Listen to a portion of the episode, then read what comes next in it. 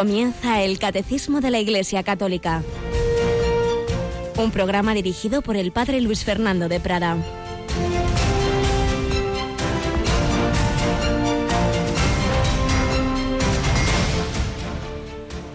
Recuerda que eres polvo y en polvo te convertirás.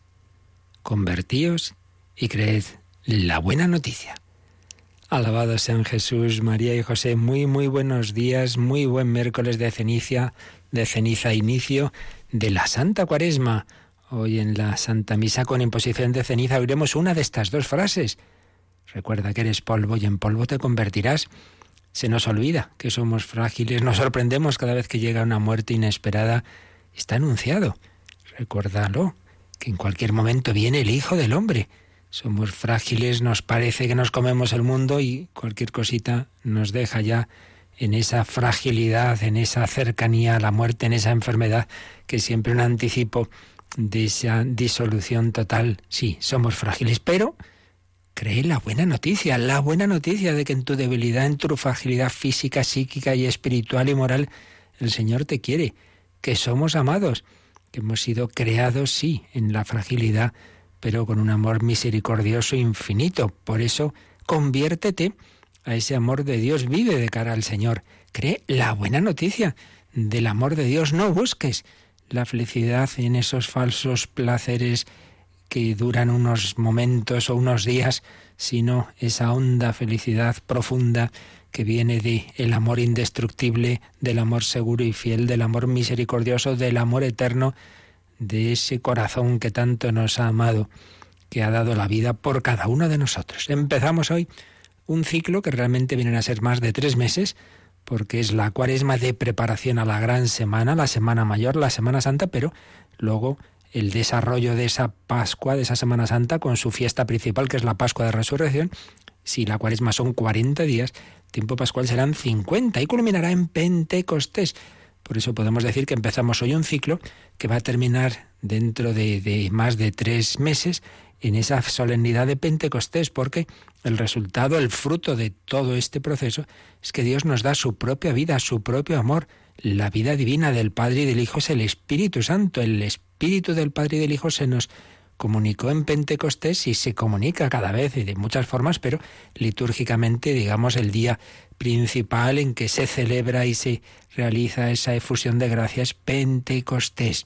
Por ello, nuestra mirada no está en lo negativo que nos puede parecer de la cuaresma, de sus sacrificios, sino en lo positivo de la victoria de Cristo sobre la muerte, en la resurrección y la comunicación de su vida de amor a cada uno de nosotros a lo largo del tiempo pascual y culminando en la fiesta de Pentecostés. Pues comenzamos, comenzamos este tiempo.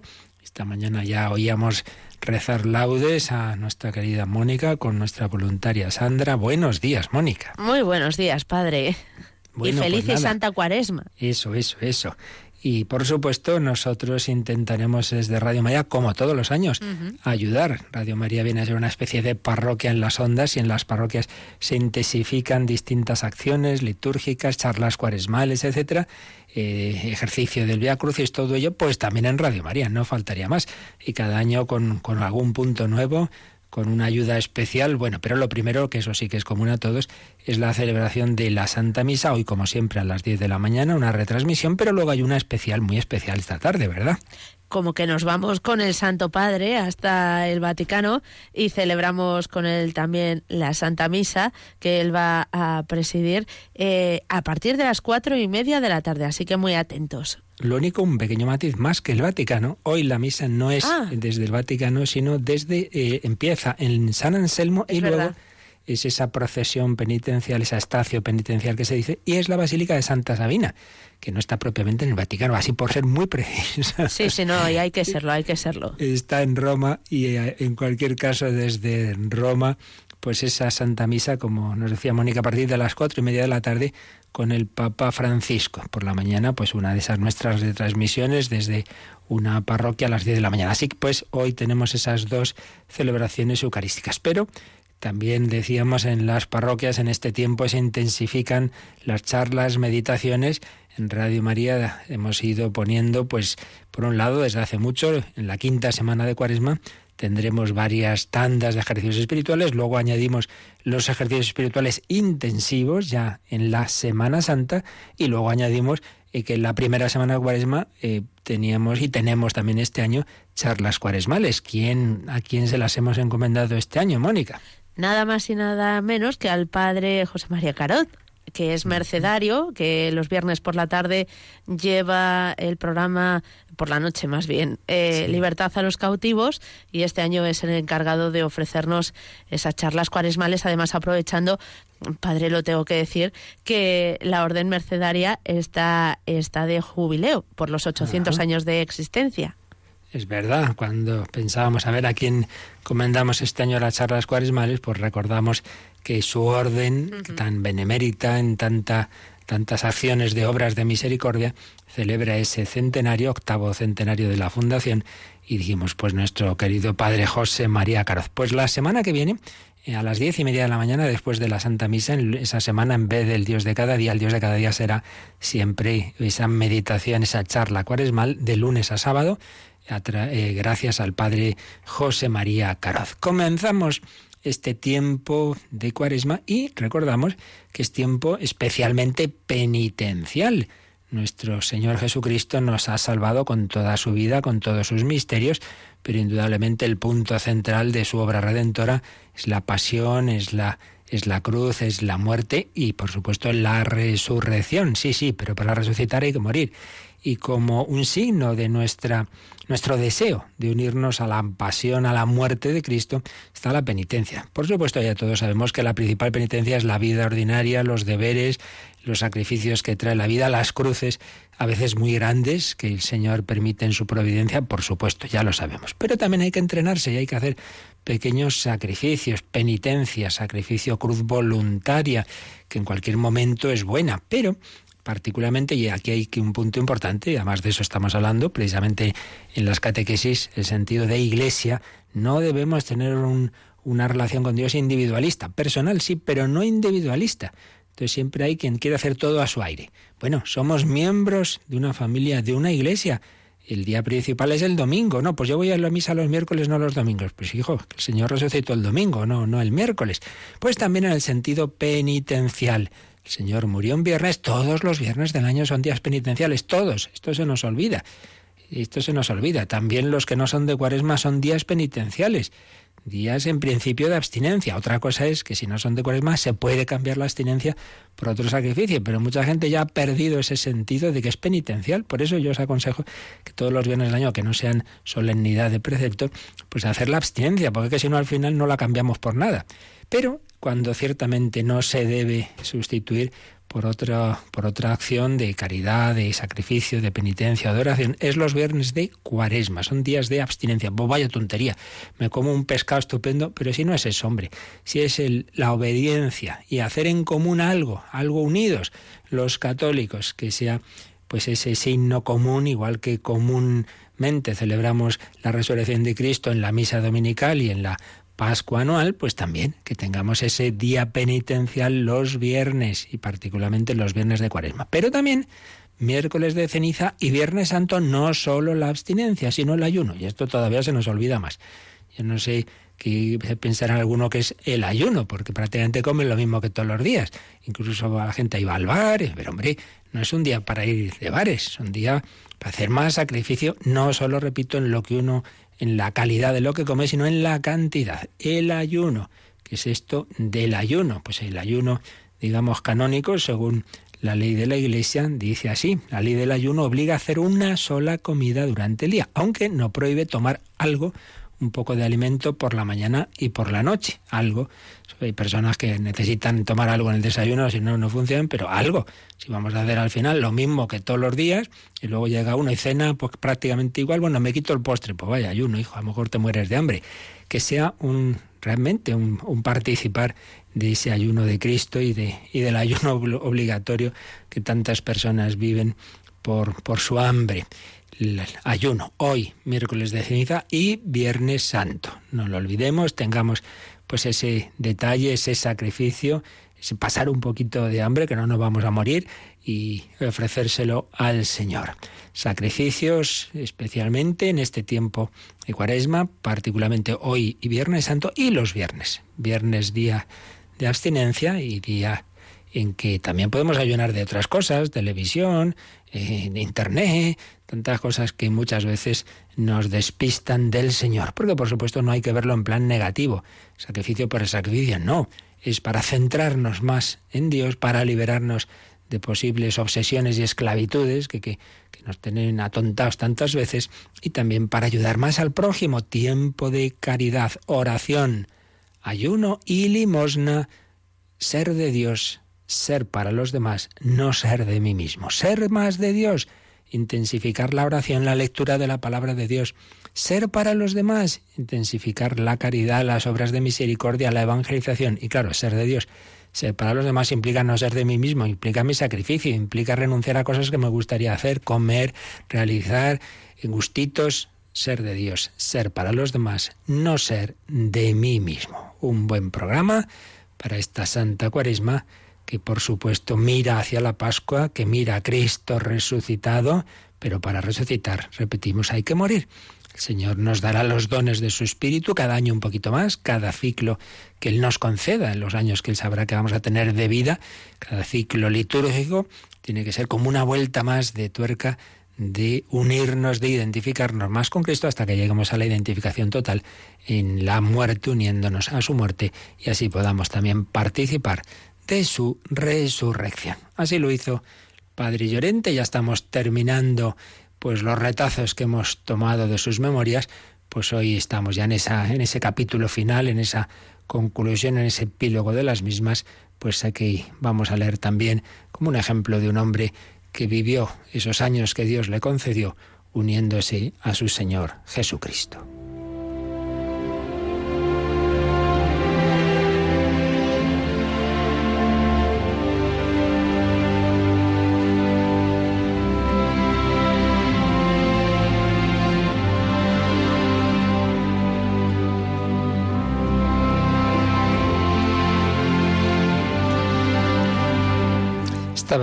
Leyendo ya el epílogo de las memorias del padre Llorente, memorias de un sacerdote en el Yukon, sus reflexiones sobre aquellos misioneros que empezaron el camino en Alaska, sobre aquellos compañeros que él conoció, aquellos que le habían precedido, aquellos que habían muerto, y se preguntaba al padre Llorente, ¿no hubo ningún santo entre estos misioneros?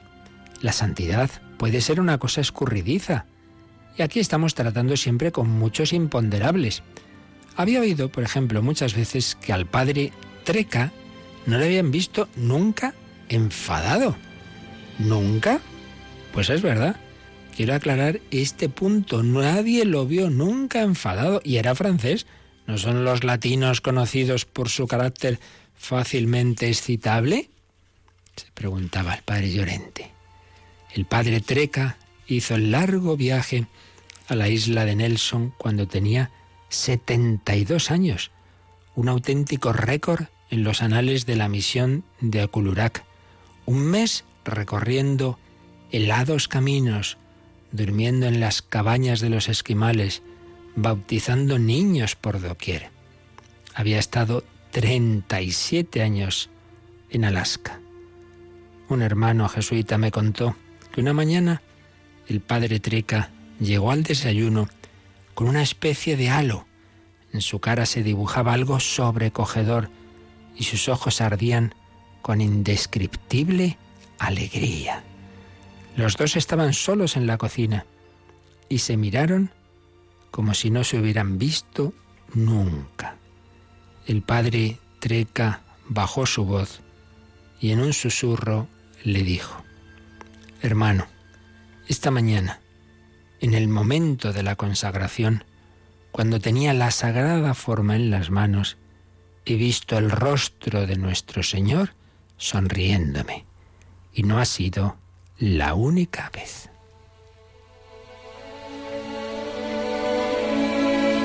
Misioneros de Cristo, los que el Señor a veces hace esos regalos, tantos años de sacrificios, de esfuerzos, Y este hombre, pues en alguna ocasión, tuvo ese detalle, ese toque de amor de Jesús. He visto el rostro de nuestro Señor sonriéndome. Otro misionero, el padre William Jazz, tenía solo 48 años cuando murió en Dawson.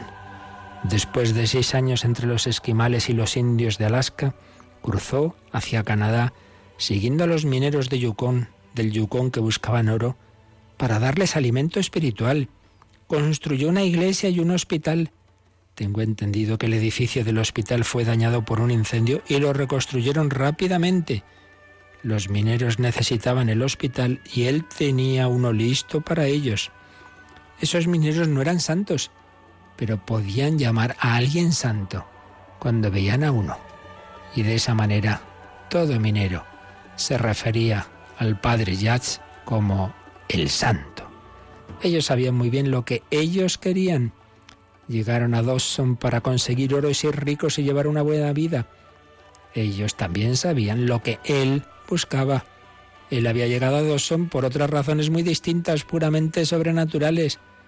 Había trabajado duro para salvar sus almas mientras buscaban el oro. Con ellos había una mezcla de avidez y de aventura y fueron recreándose en una vida desenfrenada mientras que él estaba dedicado únicamente a hacer el bien por ellos y predicar con la palabra y el ejemplo. Cuando el hospital que construyó se llenó de pacientes debido a los muchos mineros enfermos, él cedió su propia cama a uno de ellos y durmió en el suelo, donde cogió la neumonía que lo mató. El sermón de su funeral fue el más elogioso de cuantos se han hecho sobre la caridad cristiana en el lejano norte de nuestro hemisferio.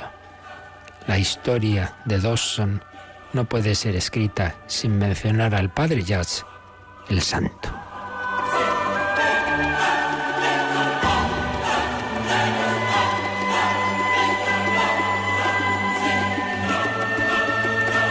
Pues un par de ejemplos que recordaba el padre Llorente y como muchas veces hemos dicho al leer estas memorias, cuántos gestos heroicos que no conocemos prácticamente nadie, pero Dios sí, pero Dios sí. No hagáis vuestras obras, oración, caridad, ayuno para los hombres, sino para vuestro Padre Celestial ante Dios nunca será ser anónimo, vivir para Dios, ser de Dios, ser para los demás, no ser de mí mismo. Pedimos a tantos santos, apóstoles, misioneros, evangelizadores, que nos ayuden a seguir esas sus huellas con Cristo, con María, hacia el reino de los cielos.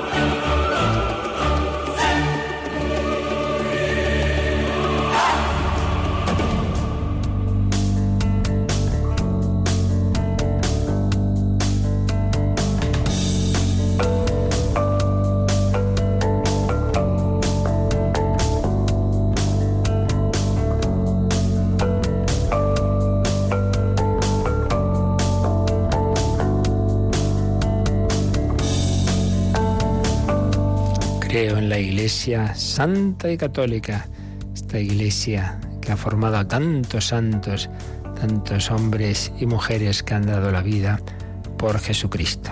¿Cuántas veces nos sabemos, nos creemos las historias negativas, las leyendas o las verdaderas, pero en cambio muchísimas más historias de santidad que no conocemos. Nosotros mismos nos tragamos esa visión negativa de la Iglesia Santa.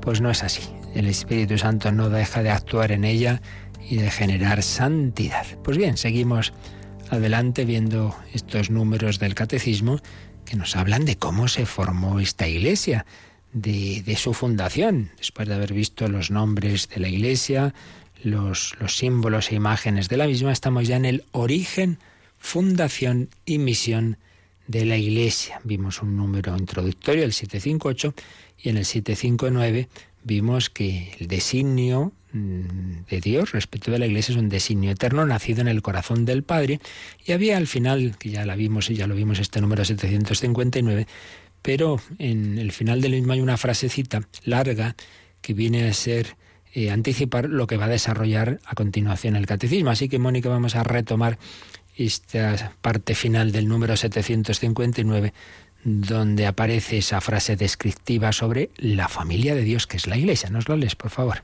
Esta familia de Dios se constituye y se realiza gradualmente a lo largo de las etapas de la historia humana, según las disposiciones del Padre. En efecto, la Iglesia ha sido prefigurada ya desde el origen del mundo y preparada maravillosamente en la historia del pueblo de Israel y en la antigua alianza. Se constituyó en los últimos tiempos, se manifestó por la efusión del Espíritu y llegará gloriosamente a su plenitud al, al final de los siglos. Pues esta frase que pone el número 759 del Catecismo está tomada, como otras muchas de todo este apartado, como ya dijimos, de la Lumen Gentium, es decir, esa constitución dogmática del Vaticano II sobre la Iglesia, luz de, las gentes, luz de los pueblos, Lumen Gentium. Y ahí aparece esta frase descriptiva de, de las etapas de la fundación de la Iglesia. La Iglesia ha sido prefigurada desde el origen del mundo, preparada en la historia del pueblo de Israel y en la antigua alianza. Luego se constituyó en los últimos tiempos, los tiempos de la encarnación, se manifestó por la efusión del Espíritu, Pentecostés, y llegará gloriosamente a su plenitud al final de los siglos. Desde la prefiguración en el origen del mundo, la creación, su preparación en la antigua alianza, el Antiguo Testamento, momento central en la acción de Cristo, en la encarnación, en la plenitud de los tiempos, y en Pentecostés, donde se manifiesta por la comunicación, la efusión del Espíritu Santo y todo ello, pues a lo largo de la historia, caminando hacia la plenitud al final de los siglos. Bien, esa es un poco la, la visión de conjunto de lo que a continuación va a ponernos el catecismo y por ello vienen ahora unos titulillos de los siguientes números que son, pues según lo que acabamos de leer. En primer lugar, la iglesia prefigurada desde el origen del mundo. Luego veremos la iglesia preparada en la antigua alianza. A continuación, la iglesia instituida por Cristo Jesús. Después la Iglesia manifestada por el Espíritu Santo y finalmente la Iglesia consumada en la gloria. Son las etapas de, esta, de este designio de Dios sobre la Iglesia, su fundación y su misión. Pues vamos con la primera. La Iglesia prefigurada desde el origen del mundo. Y a esta prefiguración dedica el catecismo un número, el número 760. Así que vamos con este número 760. El mundo fue creado en orden a la Iglesia, decían los cristianos de los primeros tiempos. Dios creó el mundo en orden a la comunión en su vida divina, comunión que se realiza mediante la convocación de los hombres en Cristo, y esta convocación es la Iglesia. La Iglesia es la finalidad de todas las cosas, e incluso las vicisitudes dolorosas, como la caída de los ángeles y el pecado del hombre, no fueron permitidas por Dios más que como ocasión y medio de desplegar toda la fuerza de su brazo, toda la medida del amor que quería dar al mundo. Y termina este número con una cita de Clemente de Alejandría.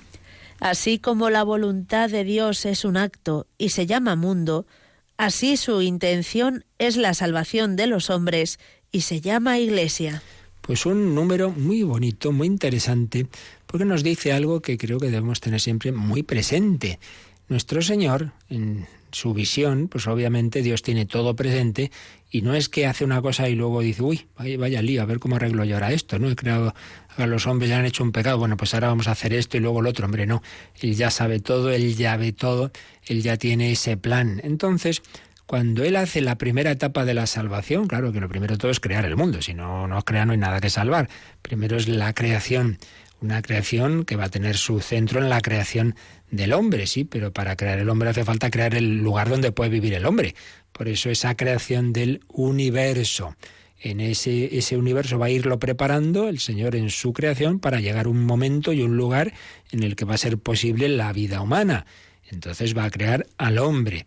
Y esa creación del hombre va a tener su centro en la creación del hombre con mayúscula, que es la humanidad de Jesucristo, en donde Él se va a hacer presente, porque la persona que va a mover, por así decir, esa humanidad, ese cuerpo y esa alma, va a ser una persona divina, la persona divina de Cristo. El Señor eh, tiene ese, ese plan, ese plan de, de salvación. Eh, entonces, eh, en ese plan está que esa encarnación se va a prolongar en, la, unión de todos los hombres, que se les va a ofrecer esa unión con, con el Señor en Cristo. Pero como estamos repitiendo estos días, no a nivel individualista, sino como un plan de Dios en el que estamos todos llamados a unirnos en familia con la Santísima Trinidad a través de Jesucristo y del Espíritu Santo. Por ello, por ello, cuando Dios ha creado el mundo, cuando Dios ha creado la humanidad, él ya está pensando en esa familia que vamos a formar con él, que es la Iglesia. Teniendo en cuenta esta perspectiva, esta visión de Dios, pues releemos este número y podemos entender. Dice en primer lugar empieza con unas citas de mm, cristianos de los primeros tiempos, concretamente de Hermas, de Arístides, de San Justino, eh, todos ellos con unas otras palabras vienen a decir estas, estas ideas. El mundo fue creado en orden a la iglesia. ¿Por qué? Bueno, pues porque Dios lo que quería con toda la creación es elevarnos a su nivel divino, meternos en su corazón, por así decir quería darnos la participación de la vida de Dios, del Padre, del Hijo y del Espíritu Santo. El mundo fue creado en orden a la Iglesia, porque Dios creó el mundo en orden a la comunión en su vida divina. Y esa vida divina no íbamos a recibirla individualmente. De ley ordinaria, el camino ordinario iba a ser entrar en comunión con la Santísima Trinidad a través de la Iglesia una comunión que se realiza mediante la convocación. Vimos que iglesia significaba precisamente eso, convocación, llamada común, tú eres llamado, el otro también, el otro también. Uy, nos hemos encontrado aquí todos llamados por Dios, no, no somos nosotros que hemos hecho una asamblea y hemos decidido reunirnos, no, hemos sido llamados, llamados por Dios, convocados. Entonces nos encontramos llamados tú y yo y el otro y el de más allá por el Señor, que nos quiere ofrecer su vida divina. El Señor nos eleva a la vida de Dios por lo que llamamos la vida de la gracia, que ordinariamente se nos comunica sobre todo a través de los sacramentos. El primero de ellos, que es precisamente el que nos introduce en la Iglesia y nos da el inicio de la vida divina, es el bautismo. Por tanto, llamados, sí, pues recibo esa vida divina. Pensemos, por ejemplo, en Saulo, perseguidor de los cristianos. Se le aparece el Señor en el camino de Damasco. ¿Quién eres, Señor? Yo soy Jesús a quien tú persigues. Porque persiguiendo a los cristianos le estaba persiguiendo al Señor, porque Cristo está presente en su iglesia, es cabeza de ese cuerpo místico. ¿Qué tengo que hacer? Vete a Damasco, ya se te dirá lo que tienes que hacer.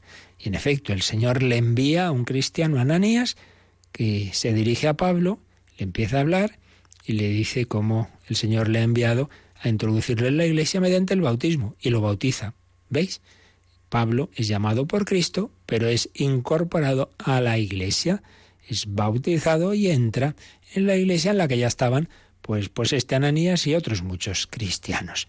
Entonces recibe la vida de Dios a través del bautismo, pero esa vida divina le introduce a la vez en la iglesia. Por eso, Dios creó el mundo en orden a la comunión en su vida divina, comunión que se realiza mediante la convocación de los hombres en Cristo. Pablo fue llamado a vivir en Cristo y esta convocación es la Iglesia. Por eso, la Iglesia es la finalidad de todas las cosas. Una cita de San Epifanio. Todo al final, o todo al principio, desde el principio estaba pensado en función de entrar los hombres Claro, el que quiera, Dios no obliga a nadie, pero es el plan divino, ¿no? El designio divino es ese, que podamos entrar en la vida de Dios entrando en la familia de la Iglesia. La Iglesia es la finalidad de todas las, de todas las cosas. Y todo en ese plan de Dios, entra en, ese, con ese fin, incluso las cosas malas que Dios permite. Porque claro, una vez que nos ha creado libres, pues Dios se arriesga, por así decir, a que usemos más la libertad. Por eso, la Iglesia es la finalidad de todas las cosas e incluso las vicisitudes dolorosas, como la caída de los ángeles. Claro, no lo he dicho ahora, pero no olvidemos que antes que a los hombres Dios les ofreció participar de su vida divina a los espíritus puros que llamamos ángeles, pero también una participación libre por amor y con la libertad pudieron rechazarla y algunos de ellos así lo hicieron. Y por ello hablamos de la caída de los ángeles que se convierten en demonios. Las vicisitudes dolorosas como la caída de los ángeles y el pecado del hombre, el pecado original, no fueron permitidos por Dios más que como ocasión y medio de desplegar toda la fuerza de su brazo toda la medida del amor que quería dar al mundo. Si Dios nos quiere ofrecer la vida de su amor, y el amor no se puede obligar, el amor es libre, nos ha creado libres, permitiendo que usemos mal la libertad, pero haciendo que incluso ese mal uso de la libertad, en el caso del hombre, pueda luego ser reparado. En el caso de los ángeles ya no, porque los espíritus puros, una vez que toman una decisión, pues es, digamos, una decisión irrevocable, ya no cabe arrepentimiento. Pero en el hombre sí, Dios ha permitido pecado original y todos los demás pecados, pero eh, las consecuencias del pecado, nuestra fragilidad, nuestra, nuestra muerte, nuestro sufrimiento, eso mismo, muchas veces, pues en ese plan de Dios nos ayuda a volver al Señor, Señor, me he equivocado, perdóname.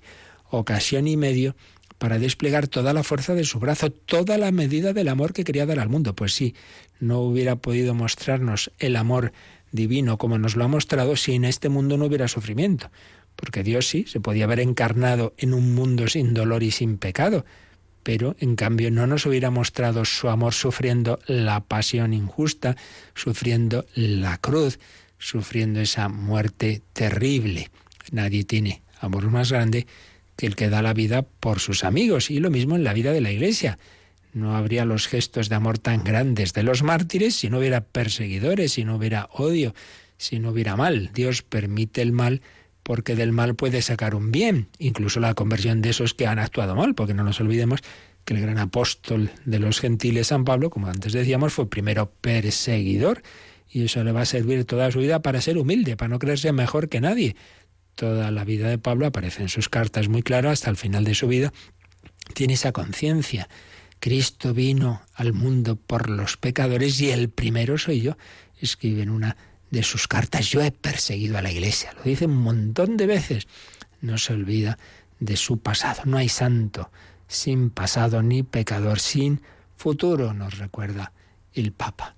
Confianza en el Señor y saber que hay un designio divino, una providencia eh, orientada a que todos vivamos de la vida de Dios en familia, en la iglesia. La iglesia es la finalidad de todas las cosas.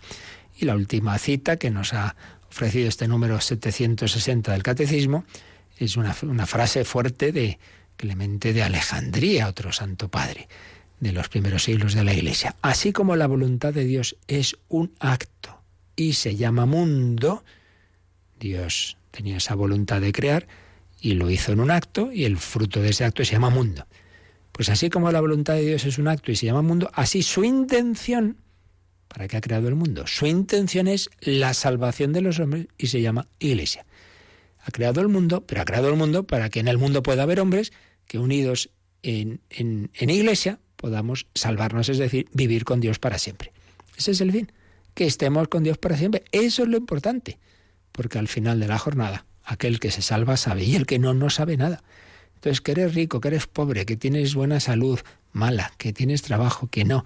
Pues mira, todo eso hay que relativizarlo, porque lo que importa es si todo eso te acerca a Dios. Porque si eres muy rico y tienes muy buena salud y con eso te, te echas a perder y te separas de Dios eternamente, pues mejor hubieras sido pobre y enfermo y, y así ir al cielo que no entrar muy sano en el infierno, como dice el Señor también la intención de Dios al crear el mundo es la salvación de los hombres y se llama iglesia. Y todo ello es posible porque el Hijo de Dios se ha hecho hombre y por su sangre eh, nos ha redimido y nos ha comunicado su espíritu. y para que en ese espíritu vivamos unidos en la Iglesia. Pues una vez más, vamos a dar gracias al Señor y vamos a pedirle que nos dejemos, nos dejemos modelar, reconstruir una y otra vez, convertir nuestro corazón y vivir en iglesia, ser de Dios, ser para los demás, no ser de mí mismo.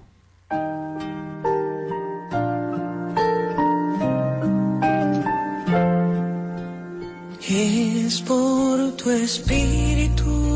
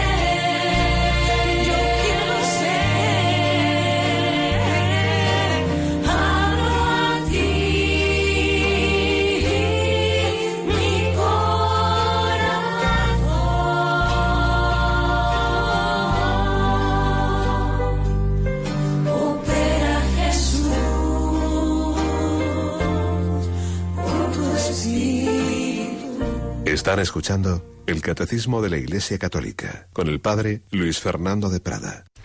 Haz lo que tengas que hacer, renuévame, refórmame, transfórmame, para que yo viva de ti la vida divina.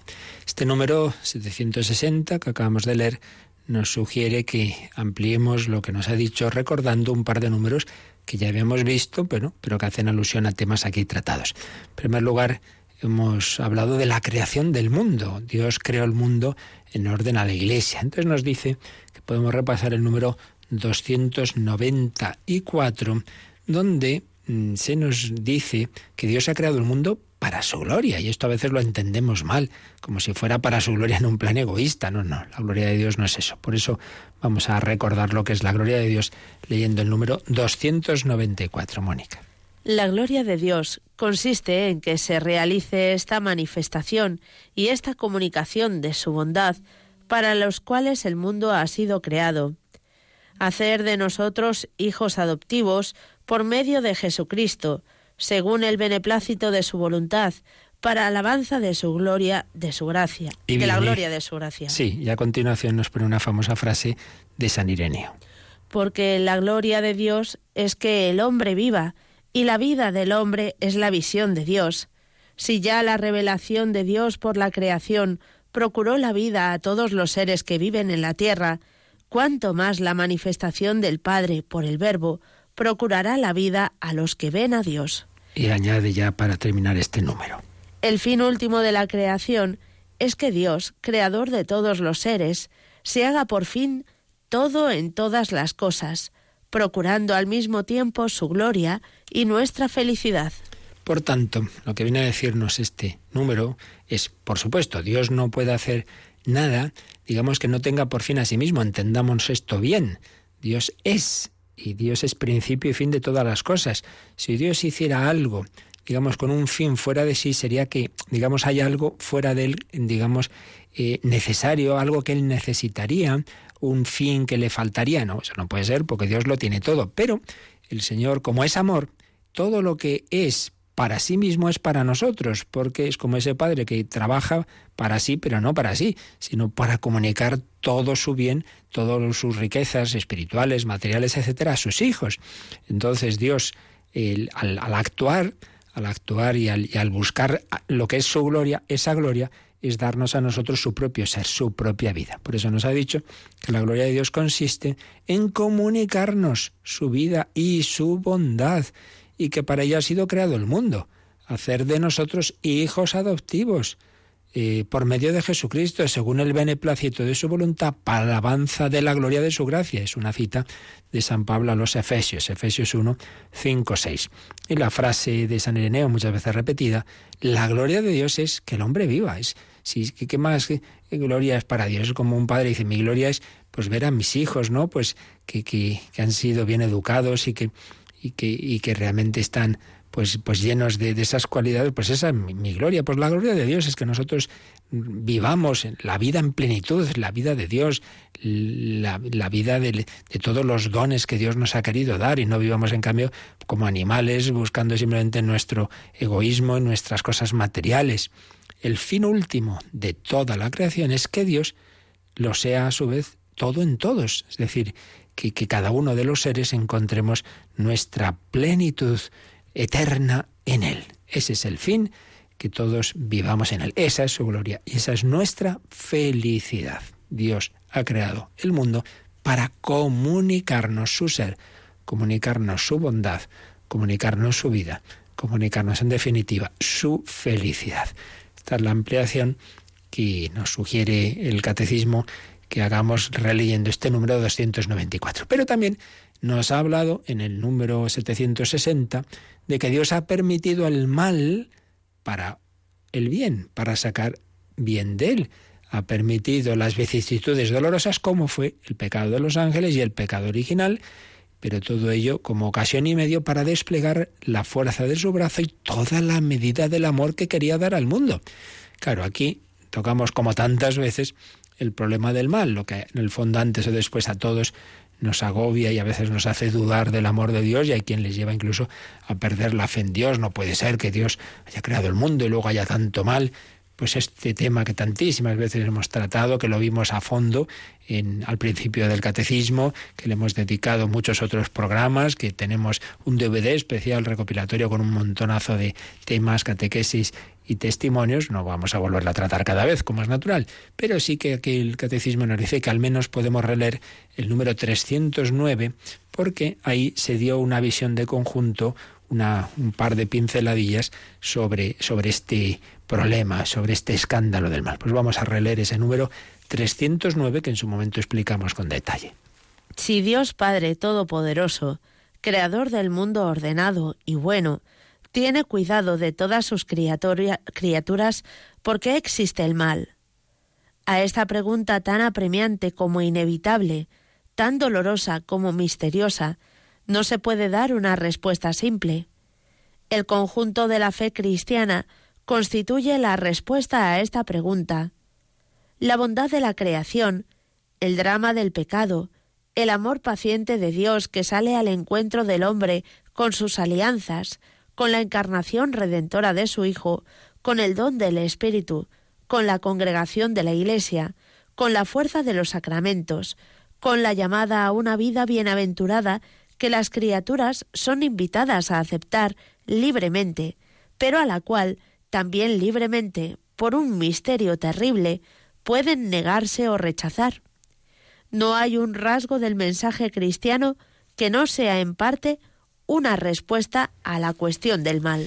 Pues la verdad es que es un número realmente logradísimo porque en unas cuantas líneas este número 309 ha planteado el problema con su complejidad y ha apuntado por dónde van las respuestas, por supuesto de una manera sintética y dejando claro que siempre es un tema misterioso. Si nunca podemos entender del todo a una persona humana, ni a nosotros mismos nos entendemos del todo. Y cómo actúa el otro, pues no vamos a entender al Dios infinito y cómo actúa cada una de las personas humanas y cómo se junta el Dios infinito y la libertad de los miles de millones de hombres. Pues es que es imposible, no hay cabeza, no hay ordenador donde entren todos esos datos, eso hay que partir de ello, ¿no? Pero es verdad que la revelación cristiana nos da una serie de, de respuestas que todas ellas, como nos ha dicho aquí el catecismo, vienen a dar una, una clave sobre hacernos ver que aunque nos supere, pero no es algo sin respuesta, sin sentido. No, no, no, no, no. El sufrimiento y el mal tienen un sentido y tienen una finalidad. Entonces, releemos un momento este 309. Primero ha planteado el problema. Si decimos que Dios ha creado un mundo bueno, ¿por qué existe el mal en este mundo? Entonces nos ha dicho que es una pregunta apremiante, inevitable, dolorosa y misteriosa. Y que no se puede dar ahí una respuesta simple. Desconfiemos de las respuestas fáciles. Esto muy de los grupos sectarios tienen pues ahí ya eh, cuando forman por decir algo a sus a sus miembros no ya les hacen como una lista. Si os preguntan no sé qué responder esto si os dicen no sé qué responder lo otro todo como yo lo he visto más de una vez en conversaciones con algunos de estos grupos pues así respuestas muy simplitas muy simplonas y, y muy esquemáticas. Mira chico eso mala señal las cosas no son fáciles, las cosas complejas no pueden tener una respuesta en tres frasecitas. Por eso no se puede dar una respuesta simple a nada, pero menos a este gran misterioso problema del mal. Pero nos sigue diciendo el catecismo que es el conjunto de toda la fe, todo lo que nos enseña la revelación, que viene a ser una respuesta a esta pregunta. Entonces, como aspectos de esa respuesta está la bondad de la creación. Dios ha creado un mundo. Bueno, si yo me encuentro un super cochazo de una super primera marca con un bollo tremendo, no se me ocurre decir, uh, ahora desde cuándo hacen tan mal los coches esta empresa. Hombre, no, no, el coche salió bien de la fábrica, pero luego alguien lo ha conducido mal. O alguien le ha dado un bollo, pues le, ha hecho ese bollo porque le ha, le ha dado un golpe. Entonces el mundo salió bueno. Sí, pero luego ha pasado lo que ha pasado. Por eso, bondad de la creación, drama del pecado, en el que hay seres libres, ángeles y hombres, amor paciente de Dios, que, que, perdona, que espera, que sale al encuentro del hombre con sus alianzas, sobre todo la encarnación redentora del Hijo. Esta es la clave para todo, pero también para el problema del mal. Hay que mirarlo siempre en la perspectiva del Hijo de Dios crucificado, muerto y resucitado. Esa es la clave. Tú sufres, Cristo ha sufrido, tú mueres, Cristo ha muerto, pero Cristo ha resucitado, tú también. Si vives y sufres y mueres unido a Él, resucitarás. Encarnación, don del Espíritu, congregación en la Iglesia. No estamos llamados a estar solos, pues hay que ayudarnos también en las cruces, en los sufrimientos. No, no, no, no puede ser. Muchas veces una persona sufre más porque se aísla y no es humilde y no pide ayuda vivir en la iglesia, recibir la fuerza de los sacramentos y saber que en último término, hijo, todo esto pasa rápido, una mala noche en una mala posada y llegamos a la vida eterna.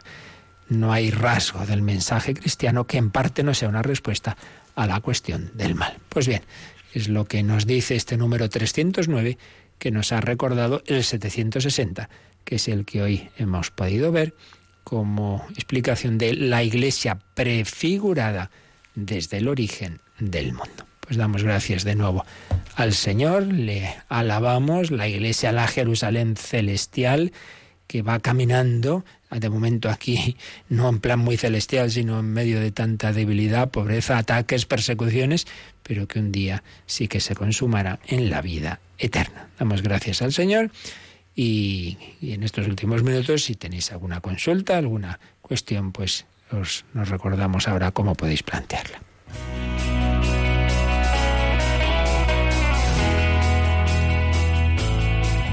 Participa en el programa con tus preguntas y dudas.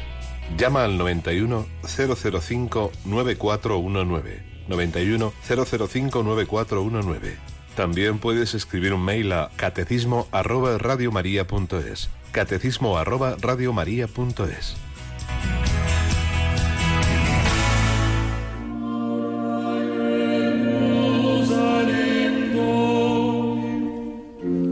honorario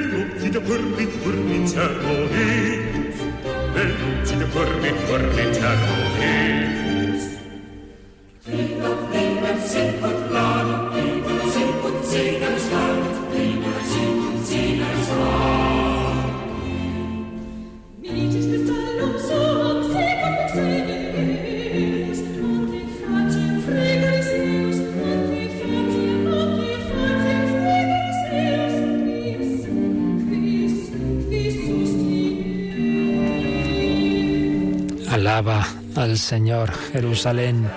Nos preguntaba por correo, teníamos recibido aquí pendiente, Jimena, eh, saludos cordiales. ¿Les queda más difícil salvarse a algunos sin las gracias especiales de Dios?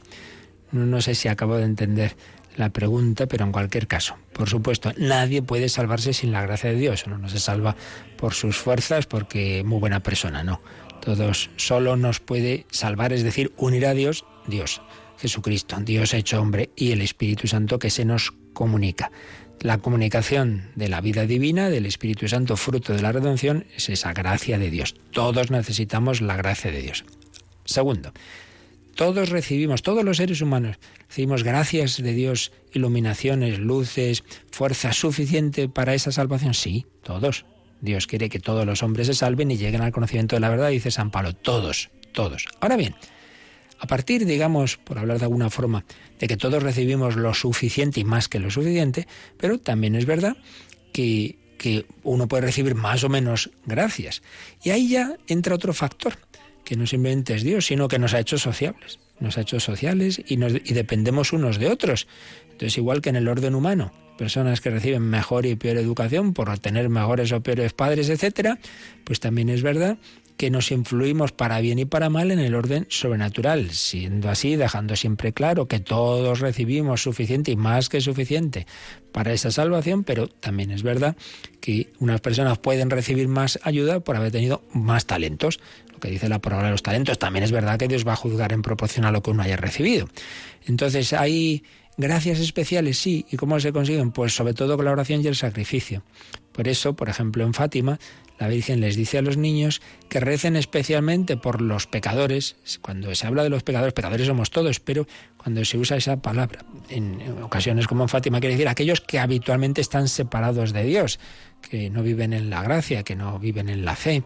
Entonces, si esas personas necesitan más gracia todavía, han recibido muchas que han rechazado, Vamos a pedirlas, vamos a hacer un especial sacrificio, oración, penitencia, para que reciban otra gracia más y a ver si a esa ya por fin se rinden.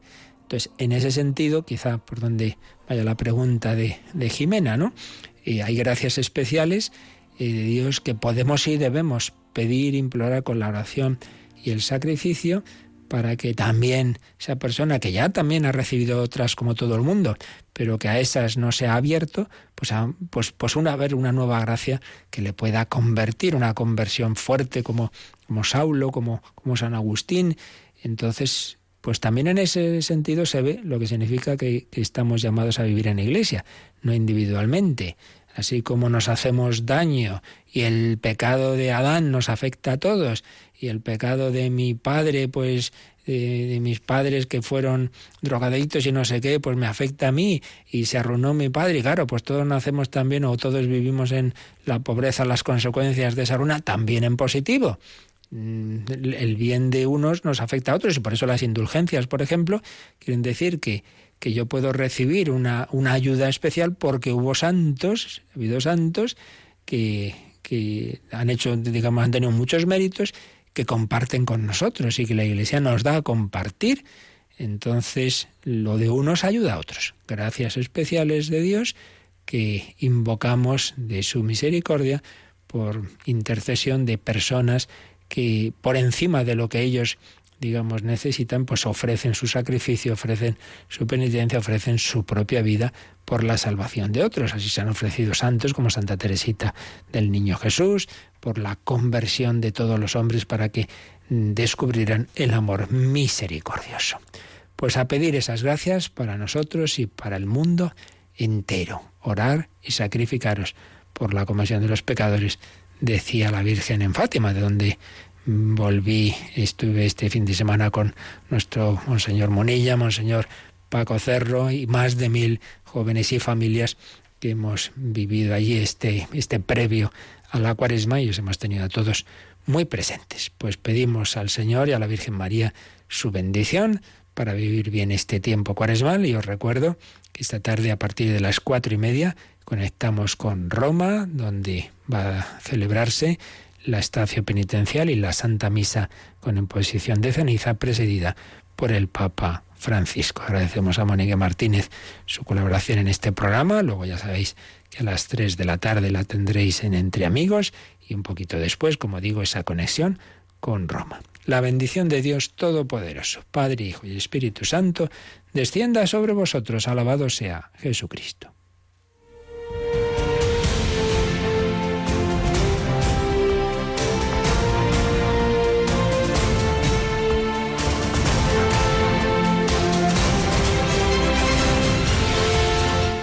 Han escuchado en Radio María el Catecismo de la Iglesia Católica.